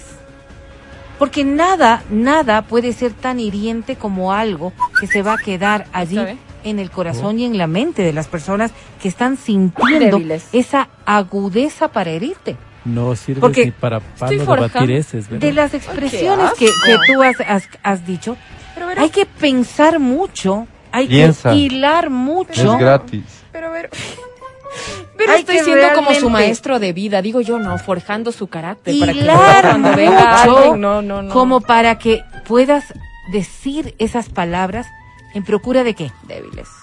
De herir a la otra persona de lastimar a la otra persona. No es que estamos buscando, lo que dice la Adri ahora mismo, generarle confianza para que se vuelva más resistente la vida a la opinión. de lo mismo. Muy por el contrario. Lo que se sabe es que esta persona no controla para nada sus emociones y no expresa de ninguna manera asertividad. Yo digo, y te pregunto a ti, ¿tú quieres realmente una persona así en tu vida? Habrá un montón de personas que digan, no, definitivamente no. Y estas cosas son las que ocurren en nuestro día a día. Porque parte de un proceso de reconocimiento de que aquellos que utilizan expresiones como estas tienen personalidades egocéntricas tan fuertes, tan fuertes, que sus deméritos ¿Qué? logran, logran, logran ponerle sobre las otras personas a través de la grosería y a través de la infamia. Jodidísimo, jodidísimo entenderte, Vero. A ver tus propias debilidades, Ok. tus propias o sea, es como la defensiva. inconsistencias, ¿no es cierto?, hace que te vuelvas tan violento. Ya. Ok, es tu recurso porque eres vos el que no está seguro de sí mismo. Exactamente. Entonces, tu recurso es agredir. Exactamente. Son personas, son personas que no cuentan, pues, con una apreciación, con una valoración suficiente de ellas mismas, que requieren, que requieren, sobre todo, menospreciar a las otras personas. ¿Por qué requieren, Vero? Para poder estar sobre ellas. Es precisamente este, este aspecto de egocentrismo tan fuerte que se maneja en las relaciones. Entonces, te voy a hacer de menos para asegurarme que, yo soy más. Siempre estaré, estaré sobre ti. Mm. Y esto implica también un proceso de ah. dependencia de la otra persona para que siempre esté sobre, eh, digamos, infravalorada. Es que no, pues si apenas me está haciendo caso, ¿Qué voy a ir a buscar a otra persona? Esto se ve mucho en los círculos de violencia, de, sobre todo de, violencia verbal y de comunicación que se no, manejan no, no, no, no, no, no, no, deja, deja, deja, deja, deja. Seguro vas a dañar. Exactamente. Su objetivo. Está fresco, pues. No, ¿cómo fresco? Pero ¿sabes qué? Son tus capacidades. Lo más turro, creo yo, en, en, ese tipo de agresiones es cuando lo hacen con los hijos presentes. Y ahí me parece que viene como algo súper fuerte porque estás eh, desvalorizas a la persona, pero reafirmas en tus hijos de que, de que evidentemente el papá o la mamá no sirve. No sirve. ¿Y quién manda? Y además, ¿quién tiene la autoridad? Además, Al genio de tu taita, pregúntale, pues. Oye, muchas veces involucramos a los niños en esto, claro, y estas frases son buenas. Y estamos hablando de personalidades explosivas, ¿no es cierto? De personalidades que se vuelven agresivas porque van escalando en estos círculos y si es que alguna respuesta obtuvieron, podrán ser mucho más dañinos en sus propias expresiones y claro, imprevisibles también porque se habla mucho de que cuando las personas empiezan con estos círculos de violencia de comunicación, podrían llegar a otro tipo de violencia. O sea, escalar. Sí, entonces sí hay que tener mucho cuidado con aquello. Fíjate esta historia, qué, qué triste, qué conmovedora, qué lamentable. Un día en un bus y mi esposo de 30 años y yo de 37 dice, me dijo en voz alta, estás gorda, fea y nadie te quiere. Uy, no. Lo único que atina a decir en este mensaje es, me quedé traumada. Pero por supuesto, imagínate estar al lado de una bestia que, te, que, es capaz de decirte esto y que además te lo diga en público. Espero que ya no estés con él, ¿no? Confírmame, por favor. Y bueno, y si es que sigues con él, hay, hay que buscar alternativas. No, no, si sigues con él, no, no quiero saber de ti. No, no, lo, importante en esto, lo importante en esto es que esta, eh, esto no solamente es verbal. Es decir, estas, estos niveles de comunicación verbal con estas expresiones tan fuertes y tan dolorosas que van minando indiscutiblemente el autoestima de cualquier persona, pueden ser también no verbales. Y entonces basta gestos, basta algún tipo de, de señalamiento para que solamente vayan alimentando esto que ha sido ya parte del concepto de, de, de esta comunicación irracional que puedes Agresiva. ¿Sabes qué me parece claro- súper agresivo a mí? Cuando Sí. te dan la razón. tener. Sí. ¿Cómo? Con el ya, ya, ya. Bueno. Sí, sí, sí. sí. Uy, Ya, ya. no, sí. Ajá, Ya, ya. ajá. El ya, para sabe, mí que es, oye, Habló. Es que mira, mira, la pareja queda azorada, la pareja queda Azorada, definitivamente sorprendida. La pareja, la pareja ante, sobre todo, lo que tú dices, ¿no? El sarcasmo. Sí, claro. Por ejemplo, el sarcasmo es una forma de violencia también bastante fuerte y a veces no lo percibimos, ni de la persona que lo está haciendo, ni de la persona que lo está recibiendo. Ajá. El sarcasmo es como, como la expresión en donde tú Llego no quieres de decir nada Se me dañó la bici. Ah, ah. Se me dañó en serio la Ajá. bici. Ajá. Sí.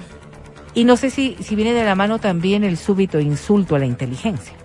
Tipo, A ver. ¿se me dañó la bici? Con- claro, por ejemplo, ¿no? Ese también, Que una esa también es parte de la violencia de comunicación. Salía de la Eh, Porque el- es el un subestimar sí, a- claro, ah, está claro, subestimando claro, a la otra persona y a la inteligencia de esa otra persona. Pero claro, lo que decían ustedes, ¿no? Es que no sirves para nada, deja, deja, mejor lo hago yo. Una expresión que podría calar Tienes rasguñada toda la espalda. ¿Dónde estabas? Rápido, respuesta. Rápido, rápido, rápido. ¿Sabes que me ca- en la bicicleta, como está en los media floja, matorrales. Pues me caigo en tienes el rosal. bicicleta. Eh, Me caí en el rosal. Pero, me ¿y destrocé qué el- bicicleta si no tienes? Pero la ropa está intacta. Es que claro, me caigo sin camiseta, porque como ganó la selección, por hacerme el payaso me saco la camiseta. Ay, que Ecuador, Ecuador, sac, me voy Sorox, cayendo, claro. mi amor. Ah, ya, mi amor. sí. Un insulto a la inteligencia. Claro. No, Vero, no, Sí. ese- no, y que ahí sí debía haberle dicho sus cuatro cosas. Mira ¿no, tú? ¿qué tal? ¿Qué tal esto, estas generalizaciones? A ver. Que son tú siempre o tú, Tú nunca. nunca. Qué ¿verdad? palabras Que tan nunca, fuertes pues. son estas. Porque a veces no, ni siquiera lo percibimos realmente cómo puede calar en la otra persona. Es que tú siempre tal Porque cosa. hay no, personas no que siempre. les resulta tan fácil decir siempre, siempre haces lo mismo. Yo les llamo a esas Siempre palabrotas, Vero. Son gigantescas. Sí, sí, claro, claro, Siempre, porque sí. nunca, todos, todas, nadie. vas- La culpa de vas- todo es tuya. Exacto. Es que siempre vas- ha sido tu culpa. Y vas además metiendo en la cabeza de la otra persona muy de vez en una cuando. carga Claro, de claro. responsabilidad tan fuerte. Hay ocasiones en las que dice, la culpa es tuya, en efecto, y la otra persona puede decir en un momento dado, no, yo no tengo la culpa de aquello. Pero mientras vas, va repitiéndose este Ya se escenario, cree. sí, va calando, va calando. Y este tipo de cosas lo hacemos también con los hijos. Claro. Porque estas cosas, estas cosas repercuten en nuestro diario vivir. Si lo hacemos con la pareja, se vuelve un hábito constante en la relación familiar. Y a veces ni siquiera tú se lo dices a tus hijos, si no bien lo ejemplificaban, lo dices a tu pareja en, en, en- delante de tus hijos, lo que motiva que los hijos vayan Lo creyendo que siempre Ah, va a ser así. Entonces, claro, es que la culpa siempre es tuya, por ejemplo, de la mujer al hombre. Mm. Al final del día, el hijo pensará que la culpa siempre es del papá. Claro. O a la inversa, ¿no? Siempre la culpa será de la mamá.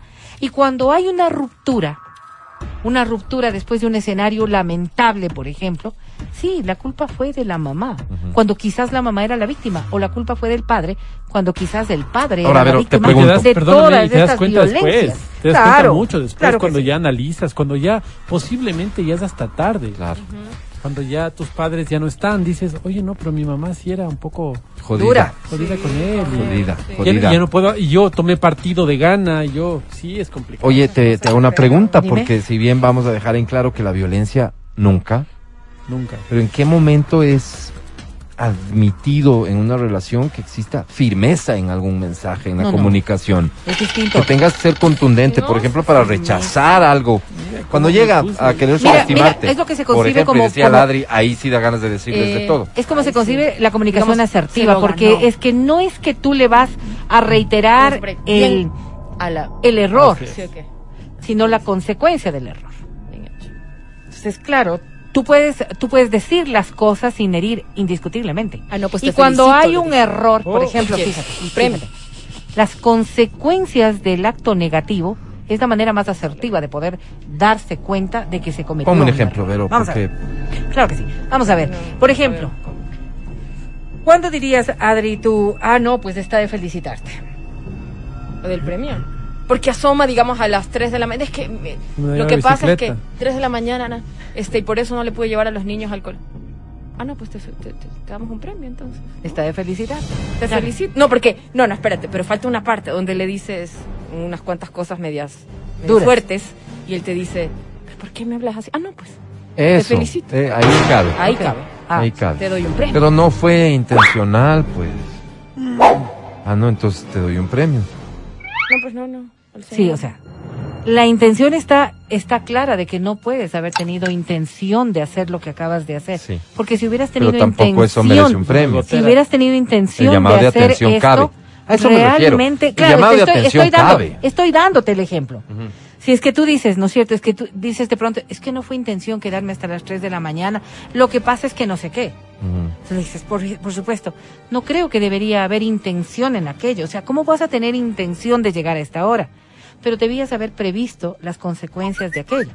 Debías haber previsto que si no podías salir de la casa de tus amigos, podía pasar un accidente. O yo estaba pre- preocupada. O tus hijos podían tener un accidente y yo no tenía Bien, dónde acudir. Consejos. Vamos a ver que es algo que es fundamental y es que debemos establecer sobre todo que cuando nosotros utilizamos determinadas frases como haraste ver porque eso solo está en tu cabeza, sí, la verdad es que parecería que las palabras no tienen una función como decirte hijo de tal o hijo de cual. pero le estás diciendo que, es Porque quizás mental. cuando pues. nosotros estamos diciendo, cuando nosotros estamos diciendo como hijo de tal, hijo Sí. de cual, o, o gritamos, o nos exacerbamos, parecería que eso es violencia y así cosa. lo entendemos. Muchas veces hace menos daño que vos le digas a alguien hijo de tu valiente y serpiente tal, porque es algo que está en el paisaje. O sea, no, no es que realmente te llega. ¿Entiendes? No, todo el mundo claro. se hijuetantea, No, todo no, el si a mundo mí me dicen se hijo de care, tal o no hijo sé de qué. cual, O yo sea, de verdad sí, sí me siento pero así. si llegan y te dicen otra cosa que tiene más contexto, más condumio, eso te hiere. O te Fuerte. sacan esas verdades, esas cosas, esas cosas que, que donde saben que te duele. Ajá. Y le dicen, claro, porque tú, claro, me imagino que has de ser por esto, esto, esto, y le sacas Claro. cosas que esa persona te confió en su momento. Por Eso ejemplo, duele mucho. Por ejemplo, y otras cosas como por ejemplo cuando te dicen, aquí se hace lo que digo yo. ¿Y cuántas veces no hemos escuchado esto? mí, Vero. ¿En pareja? En pareja. En pareja, Wow. en pareja. Aquí se hace lo que digo yo. Por ejemplo, y se nota mucho cuando hay un desequilibrio No, pues está... económico, desequilibrio de cualquier tipo. Pero, pero, claro que en el concepto natural uno diría, ahí no hay pareja. El problema está en que uno de los dos se ha ido acostumbrando tanto a la violencia que aquí se hace lo que digo yo, quizás con otros términos u otras palabras, que compro esto o el otro. No, pues tienes que comprar aquello. Es- La mujer, por ejemplo, en el caso del hombre, Sí. le dice, pero es que esto parece que está bonito. No, te digo que compres esto. Yo soy la que sé de esto, compra aquello. Violencia. Aquí se hace lo que digo yo. Violen- Otra forma de decirlo. Aquí se hace lo que digo yo. Entonces, si estamos hablando de aquello, realmente la valoración que tenemos respecto de la pareja es lo que hay que cuestionarnos. ¿Qué en realidad piensa mi pareja de mí? ¿Y qué en realidad pienso yo de mi pareja? ¿Hacia dónde debemos arribar? Posiblemente hacia encontrar mejores caminos que nos permitan sobre todo ejemplificar en nuestro día a día lo que es el amor verdadero. El amor verdadero tiene una base fundamental y es el respeto. Pero el respeto debe ser valorado desde las dos esquinas, desde los dos miembros de la pareja. Posiblemente muchas veces ustedes dicen, pero es que yo no te dije por faltarte al respeto. No. Cualquiera de estas expresiones. Sí, sí, pero es que yo siento que me falta. O sea, volvemos al escenario este de que lo importante no es lo que dices, sino cómo la Cómo otra persona, la lo, otra lo- lo persona. percibe. Pero también desde la otro, desde el Ahí otro volvemos a ángulo. una discusión que ya hemos tenido desde muchas el otro ángulo, desde el otro ángulo, entonces, vamos a decirlo así.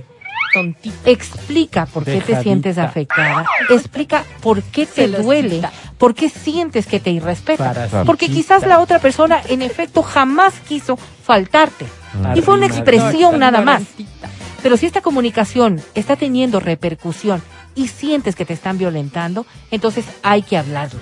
La comunicación en pareja tiene que ser íntima, tiene que ser asertiva, ¿En el tiene que ser real, pero tiene que ser sobre todo respetuosa. Y la base del respeto tienen que irlos poniendo los dos, para que los dos puedan sentirse totalmente sanos en una relación que espero no den ejemplos como los que nos comentaba la señora. Te decía, vamos al corte, pero no sin antes agradecerte mucho no, por pues, traernos a estos temas que si yo dejara en manos de otritos, jamás los trataríamos aquí. Así es. 11.6, ya volvemos. el podcast del show de la papaya. Con Matías, Verónica, Adriana y Álvaro. Llama, llama cabina, se llama, llama cabina, cabina, llama cabina. Bien, presta, presta mucha atención. Ok, sí, te invito a prestar atención porque hoy tengo dos opciones de premio, ¿de acuerdo? Voy a colocar en mi bolsillo izquierdo, no uno, pero sí dos boletos para la Feria de Ambato 2022. ¿De acuerdo? O sea, te vas a ir acompañado, te vas a ir acompañada. Así es, Ya es plan, ya es plan. A, las mejores localidades de la Plaza de Toros de. Gracias, A las mejores Super localidades. Sí, sí, sí. O sea, te te vas a rozar con gente que no acostumbras rozar. Tu vida te has de volver a pasar. Exactamente. O sea, imagínate el- Con las los- fotos. Los Rosero, los Mancero, Así es. los Dávila. Así Exactamente, es, sí. Finalmente, alcurnia. finalmente estarán a tu alcance. Ok, dos boletos, no uno, dos. ¿No crees que puedas ir a Ambato No, durante la feria? No, sí, sí, ¿O no, eres de toros? Pues en el bolsillo derecho voy a colocar cuatro boletos a multicines. Cuatro. A ver, déjame En este caso, te vas a multicines, te vas a ver una buena peli, es un lugar seguro, te la pasas muy bien, pero te vas muy bien acompañado. Muy bien acompañado. ¿Ok? Dos opciones de premio, ¿sí? Te das cuenta que son premios importantes. Por eso, el día de hoy inauguramos la edición en inglés de nuestro Cantacholo. Y a esto quiero dar la siguiente explicación. No es necesario, espero sea clara esta explicación, no es necesario que sepas hablar inglés, ¿Pero cómo hago? Pues, que te sepas perfectamente la letra en inglés, cómo va. eh, Sino Es un la llamado a lo que haces normalmente cuando vas en el auto escuchando EXA y po- ponemos una canción en inglés, ¿qué vas haciendo? Tanto, pues. Guasha guashándola. ¿No es cierto? O sea, si te sabes que mejor, vamos a intentar que sea una canción fácil. Pero si no te la sabes perfectamente bien, anímate a participar. Dos boletos para la Feria de Ambato 2022 valen mucho la pena. Con esta explicación, damas y caballeros, habilito rápidamente las líneas telefónicas de cabina. 25 23 290 o 25 59 555. Porque sí, Hola. a esta hora da inicio en...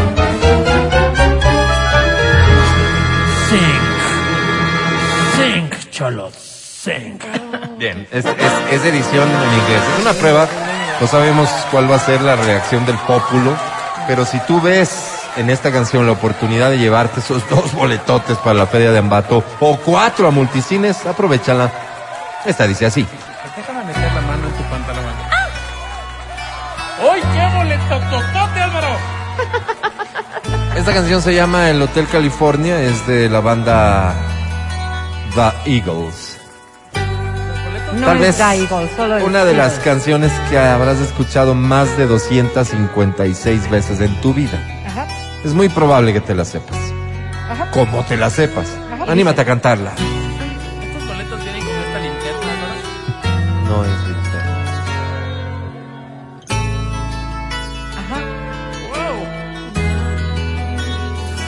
seguro que va a funcionar? este No, no, no estoy seguro de nada. Es una prueba. Eres parte de un experimento naranja. Es un hombre arriesgado, pero. ¡Oh! ¡Oh! ah, Comienza. On a dark desert highway, cool light in my hair, Wow. rising up from the air. Vamos, Matías. Up ahead in the distance, I saw a shimmering light. I hit the levee and I sat around, had to stop in the night. Así se puede cantar. Then she stood in the doorway, at the mission bell. Mm. I was thinking to myself, this could be heaven or this could be hell. Then she lit up the candle and she showed me the way. There were voices down the corridor. I wonder what them say. Welcome to the Hotel California. Such a lovely place. Such a lovely place. Such a lovely place. Hang out, Thomas. Letting a room at the Hotel California. Wow. Time of year, any time of year, you can find it here. Párame, ahí está. Bien, bien, bien. Está funcionando. A mí me gusta. eh, A mí me gusta. A mí me gusta cómo va. Vamos a pensar en otra. Vamos a pensar en otra. En inglés. O sea, es que hoy Pero ¿por solo qué es inglés. buscamos una de inglés que solo tenga frases así que sean recurrentes, recurrentes, para que se pueda cantar. Ahí te encargo para mañana, Vero, ver. que nos traiga sugerencias. Hoy ¿Cómo vamos es? a ir con las que creemos que son. Tienen que esforzarse. eh, Son los del coro, pero. Pero a ver, podríamos estar 10 horas en Solón. por aquí me dicen un tema que en inglés es bien fácil de cantar ¿Cuál? es Is My Life. Me imagino que se refiere a la de Bon Jovi, It's My Life. No sé si es fácil, pero me sugieren, tal vez con algo de experiencia. Es probable, el coro puede resultar sencillo. Otra es del Happy Birthday, pues Álvaro. Eh, Happy Birthday también es fácil, pero vamos a ir primero con esta de Bon Jovi. Esa, esa es buena. O también nos sugieren Always de Bon Jovi. No sé, ¿qué tienen las de Bon Jovi que les resulta fácil de, de cantar? Es muy guapo. como esa, ese inglés de Alabama. ¿Cuál vas a poner? Ok, vamos a ver. ¿Te animas con esta? Es que somos tan acholados. ¿Cuál es esta? Este, It's My Life. It's my life, Bon Jovi. Ya me perdí, pero. Solo me pasé la parte de It's My Life. Ahí es donde está lo fácil. ¿Cómo dice? It's my life, it's now or never.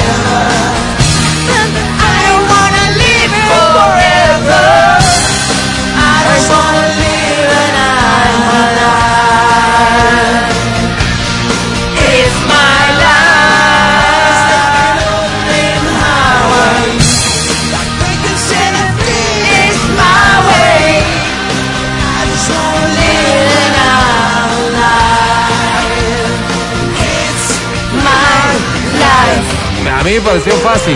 La verdad, está fácil. El coro está bien ¿Sabes fácil. cuál es También fácil? los A ver, Beatles ¿cuál? es fácil, las de los Eclipse Beatles. total del amor. Eclipse Ah, total de, del de, de- amor. Y lo mismo la de no sé qué sobre el río, ¿se acuerdan? Ok. Oh, A Horse with No Name. Es buena idea esa. Eclipse total. ¿Vamos con esa? Ahí está. Ay, ay, Ahí está. Tantos recuerdos.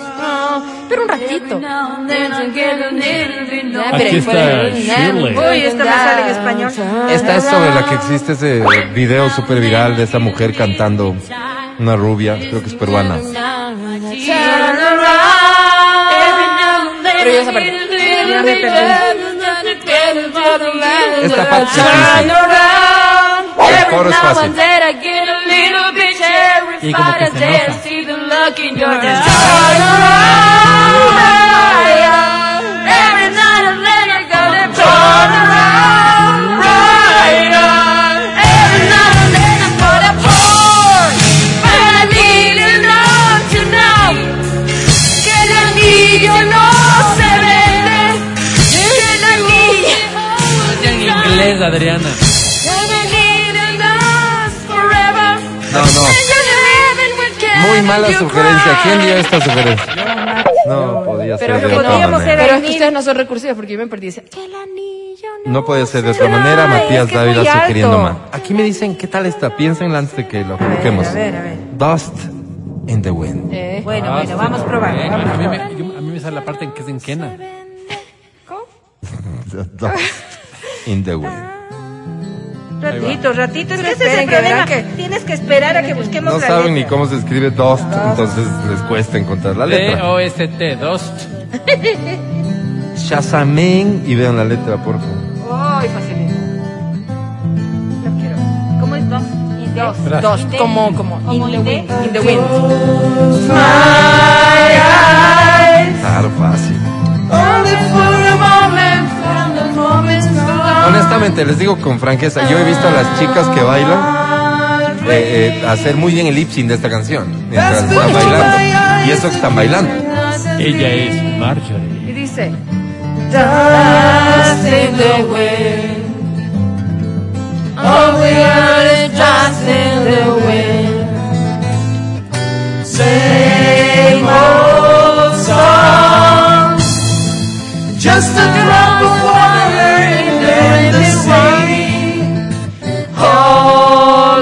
Ni loco me presto para sus burlas, dice. Tal vez esa juega, eh, tal vez ese detalle juega en contra, si es cierto, la academia de ese es, es- es dura. Pero es de un afán formativo exclusivamente.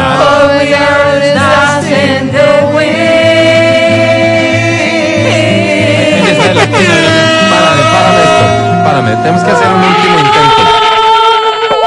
Tenemos que hacer un último intento y les pido, Billie tomémonos, Jean, Billie Jean, esa es buena. Yo te voy a decir una cosa. Estamos haciendo nuestro mejor. tomémonos unos segundos para pensar cuál es la mejor opción de canción a cantar en inglés. Sí puede ser Billie Jean. ¿Por qué? Porque le puedes poner, Ajá. pero tú quieres otra manzana. Cuando dices, ¿de qué? No, no, Adri, No. la idea es cantar en inglés como la gente pueda ¿Cuál vas cantar en inglés.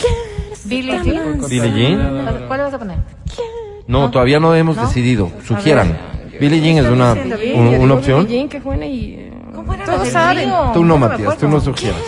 Otra mansa. ¿Cómo era la del río? Este. Ah, The Boat on the River. ¿Qué puede ser? ¿Y esa por qué sería fácil? Porque entonces haces como... "Ah", y no cantas. Una de los Backstreet Boys dicen acá.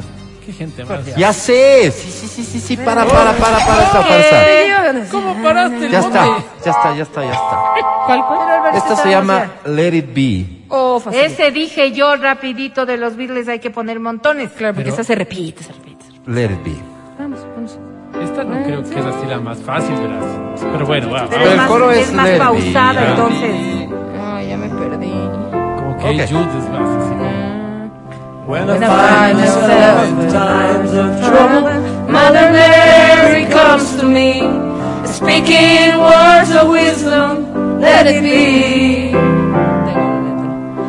And in my hour of darkness, she's standing right in front of me, speaking words of wisdom, let it be. Dice. Let it be, let it be, let it be, let it be.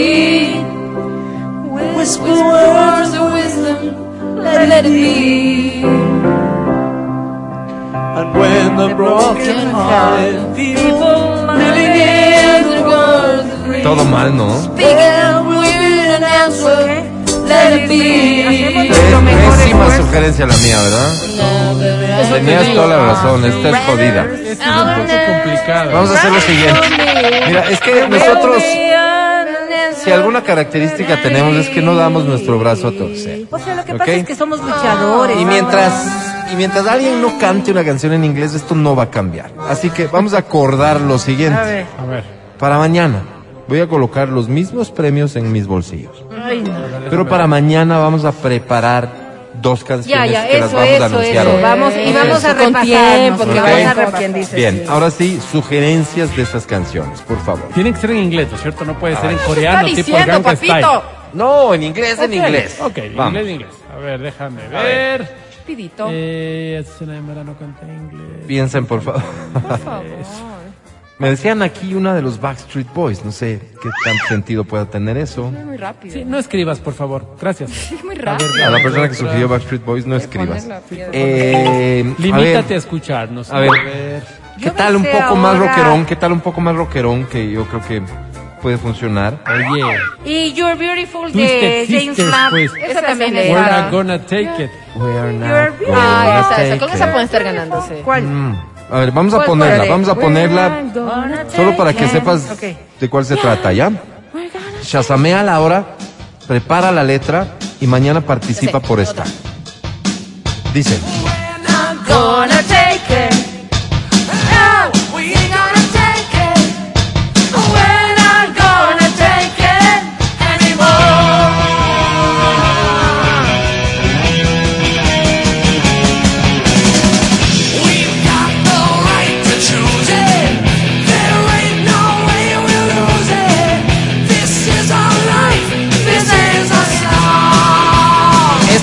belong.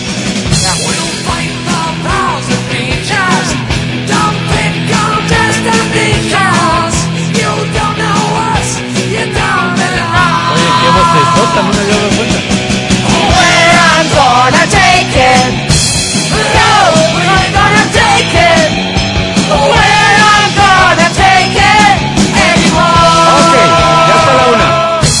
ya está la una. Por favor, migremos a algo mucho más fresa. Ojalá interpretado por una mujer. ¿Qué se les ocurre? Madonna, Madonna. Este, Like a Prayer. No, muy, du- muy, a muy Prayer. difícil, ¿no? Algo de Britney. A ver, Britney, ok. Britney hacía un pop más fácil, Este, tal vez. Crazy. Britney. ¿Cuál es la más Todo popular de fácil. Britney? Esta es la más popular de Baby, Britney. baby, baby, one more time. La Ya, única ya. Britney que conozco Ok. se desnudaba como California. Ahí está. Esta es la segunda canción Déjala oír. de pues. concurso para mañana.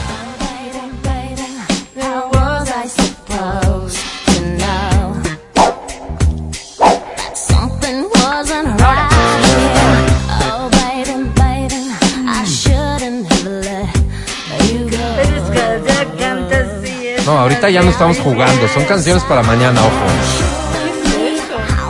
No nos llames.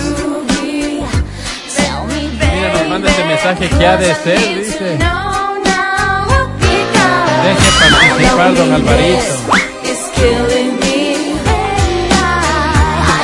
Deje participar, dice, mira.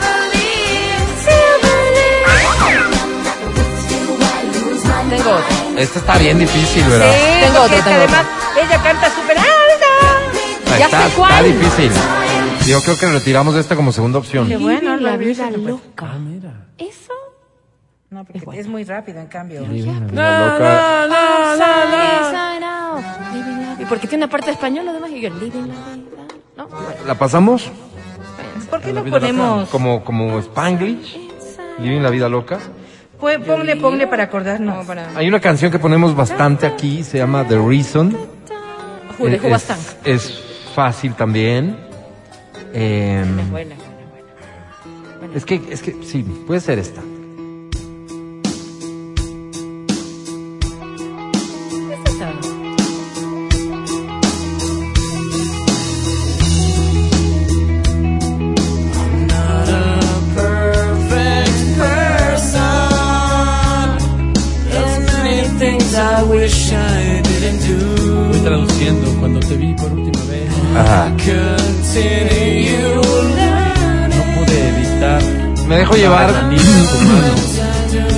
Me dejo llevar porque están llamando con esta canción y no van a cantar ahorita. Solo avísales que no, no estamos jugando. Pero es para mañana. Esta queda para mañana también. Entonces, tenemos a Twisted Sister con. Y tenemos a Hubastank con The Reason. Ahora, vamos a agregar una tercera canción para mañana. Una tercera. Quiero una voz femenina. Y creo yo que I Ya. Will Survive de Gloria Ah, Gaynor está. es una muy buena sugerencia. Es esta. Se da para cantar cualquier cosita.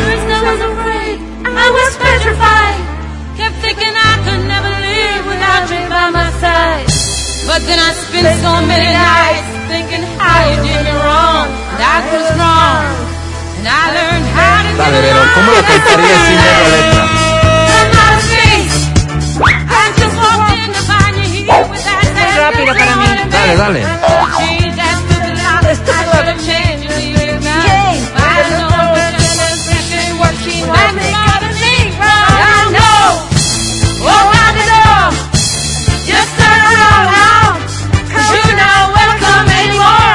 Wow, sí funciona, sí funciona. Y Vero puede, sí funciona. Tres canciones para mañana que serán parte de una nueva edición del Canta Cholo English. Canta Cholo English. Mañana dos boletos a la Feria de Ambato, cuatro multicines, solo aquí, en Exa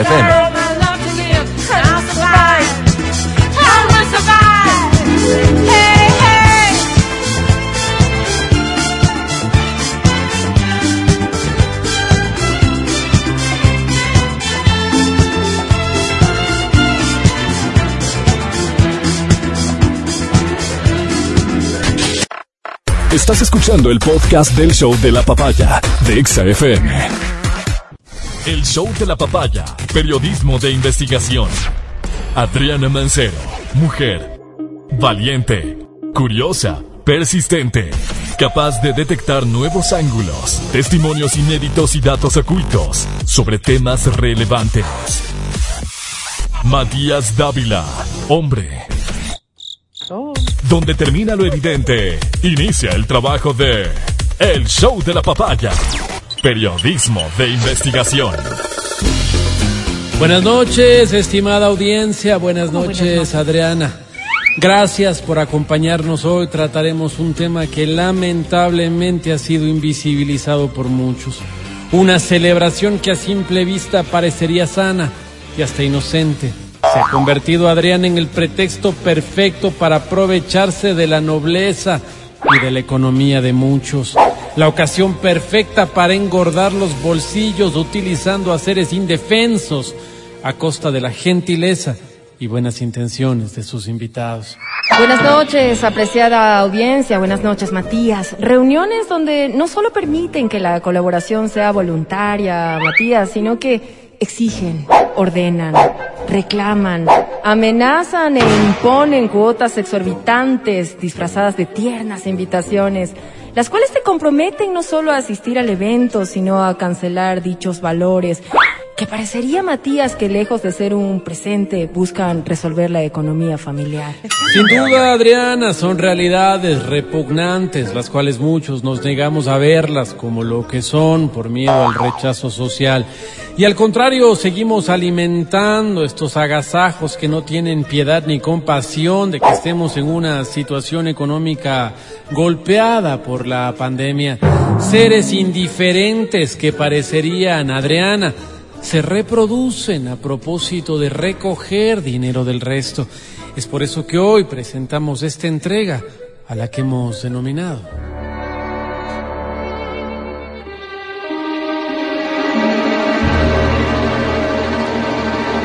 Los baby showers, el nacimiento de una nueva estafa. ¿Qué me dices, Matías, de este tipo de baby shower que organizan las amigas de la futura madre? Donde lejos del tradicional festejo, solo para el género femenino, invitan también a hombres. ¿Con qué fin, Matías? ¿Qué buscan? ¿Qué pretenden? Mujeres inexpertas en la maternidad, pero diestras en organizar verdaderos zafarranchos, donde se realizan juegos inapropiados que nada tienen que ver con el nacimiento de una criatura inocente. Que si tomar cerveza en biberones, que si ponle la cola al stripper, que si la prenda loca o adivine el sabor de la compota comiéndola desde sus cuerpos. Juegos malsanos y distorsionados que parecería fueron usados como pretexto para conseguir pareja o para llamar la atención. Gente sin ningún tipo de valor moral que usa la situación de vulnerabilidad de un nuevo ser para aprovecharse de las circunstancias, donde el alcohol y el sexo se convierten en los invitados silenciosos de estas festividades. Pero ¿qué hay de los baby showers organizados por la empresa donde labora la madre en cuestión?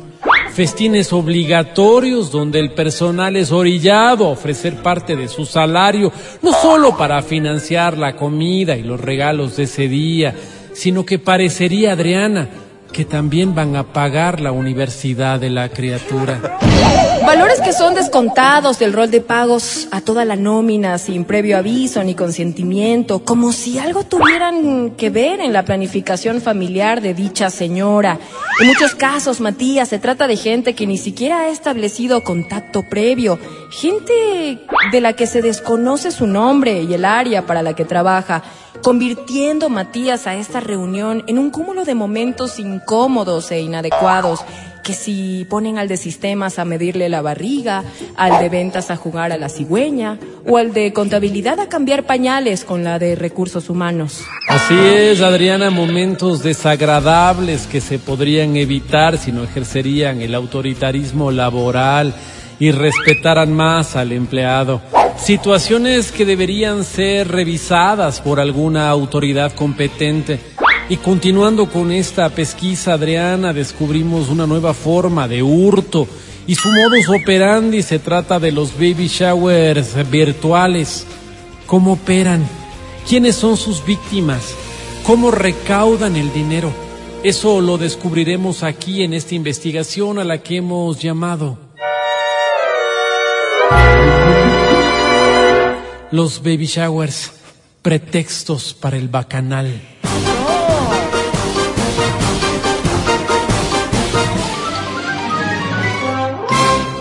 Eventos que nacieron de la mente de algún ser macabro que en medio de la crisis, de una pandemia, se inventó la forma de seguir lucrando a costa de la economía resquebrajada de las familias ecuatorianas.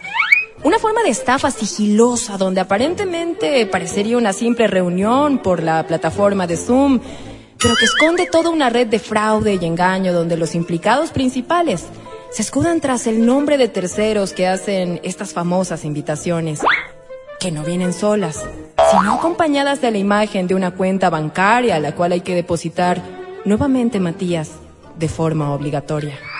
Y no solo eso, Adriana, hay un dato aún más aterrador. Ahora nos envían listados de artículos que la madre en cuestión ya ha escogido para que sus invitados le den.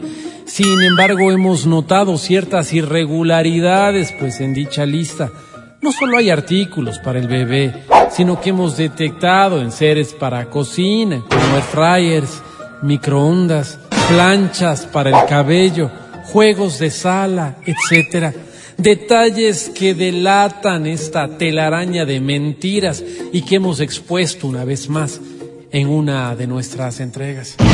Hechos realmente lamentables que tienen malas intenciones de por medio, que usan a los seres humanos con buena fe para sacar partido, usando como cómplices a familiares, amistades y hasta empresas sin escrúpulos. Y precisamente ahondando un poco más en el núcleo familiar, descubrimos también la falta de reparos en este tipo de fiestas, pues la propia familia muchas veces resultan ser quienes nos terminan de lapidar a nuestras espaldas.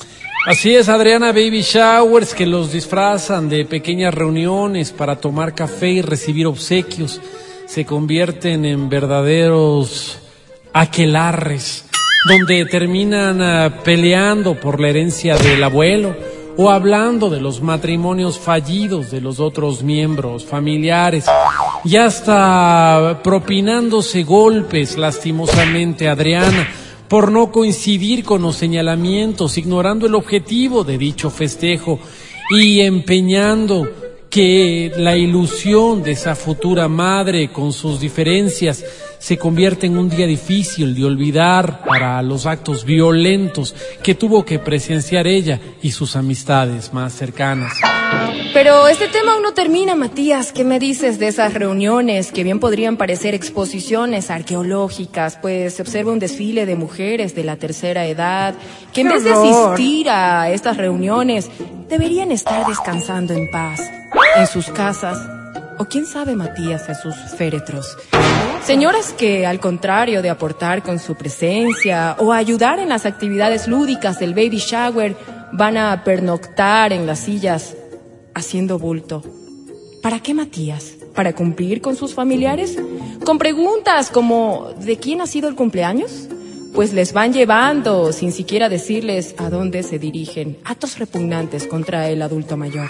Evidentemente, Adriana, celebraciones que no solo son utilizadas para golpear aún más esta economía sangrante, sino que además de que no se conduelen, se aprovechan de una nueva vida, la que se está gestando en el vientre de esa madre para desatar intenciones maliciosas y mezquinas.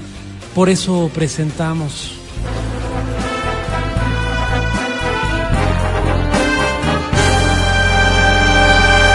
los baby showers, el holgorio de la sinvergüencería.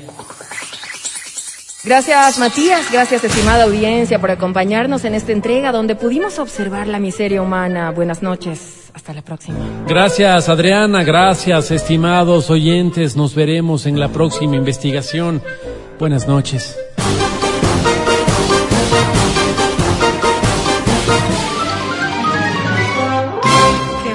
El podcast del show de la papaya.